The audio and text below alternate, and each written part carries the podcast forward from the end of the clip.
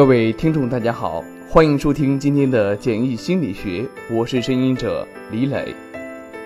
今天我为您讲的是，去靠近一个给你正能量的人。未来不属于有钱人，更不属于没钱人，是属于有正能量的人。不要跟消耗你的人在一起，去爱一个给你正能量的人。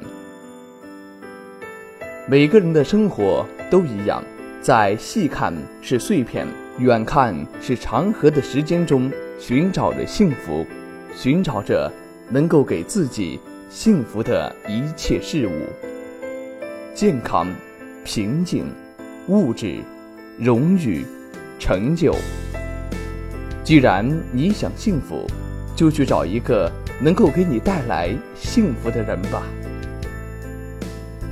拥有正面能量的人，拥有大智慧，他们分得清黑白曲直，不会在人生的道路上跑偏，也不会随波逐流，不会夸大事情的不利面。他们知道世界运作的原理，明白人人都有阴晴圆缺。他们在你需要时给你最中肯的建议，有原则。却又求新求变，有主见，却又听得进劝。不要找一个容易放弃的人过日子，他们没有信仰，也没有梦想。他们遇到挫折的第一反应和最终反应都是逃避。他们可以放弃整个世界。拥有正面能量的人，坚定自己的信念。拥有人生的目标，知道自己的所需，并为之不断努力。他们欢迎变化，也制造进步。